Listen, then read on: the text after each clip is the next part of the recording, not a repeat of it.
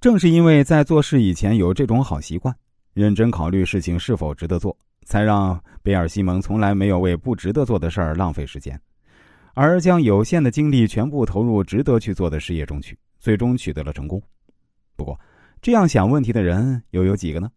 有的人忙忙碌碌一辈子，回头一看才发现自己整天都在瞎忙，一生都在碌碌无为中度过。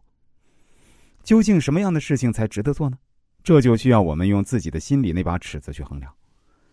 二十世纪著名的探险家约翰·格，二十世纪著名的探险家约翰·葛达德的传奇经历，只是来自一幅世界地图。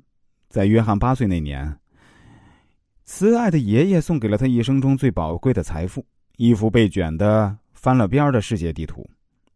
随着目光的移动，他稚嫩的心灵在地图上飞翔，而他的灵魂也找到了归宿。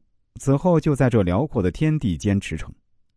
在十五岁时，少年约翰·格达德写下了一本励志的自勉书《一生的志愿》。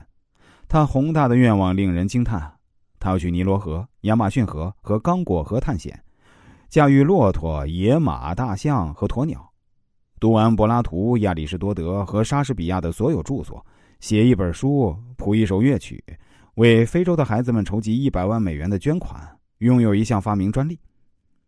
在这本书中，他一共列了一百二十七项目标，大部分人看到他们都会热血沸腾，可真要说去实践他们，大多数人都会望而却步。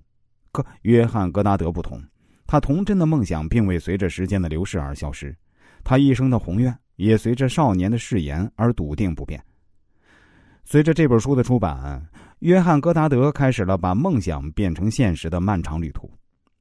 尼罗河、乞力马扎罗山这些梦想的地方呢，一次次在他脚下走过，梦想真的成为了现实。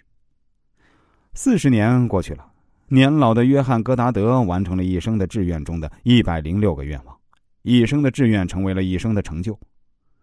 尽管许多人都认为没必要去冒这样的险，可约翰·戈达德认为这对他来说呢，就是最值得做的事儿。这就是他与其他人的不同之处，他找到了值得做的事儿，并且坚持了下去，最后取得了伟大的成功。一个没有明确价值观的人，也许会说，做点事情总比什么都不做要好。其实啊，与其将一件事情做的乱七八糟，还真不如不做。原本珍贵的时间可以用来认真思考自己的人生，并努力规划未来的人生之路，但是呢，却被浪费在不值得做的小事上。实在是浪费生命。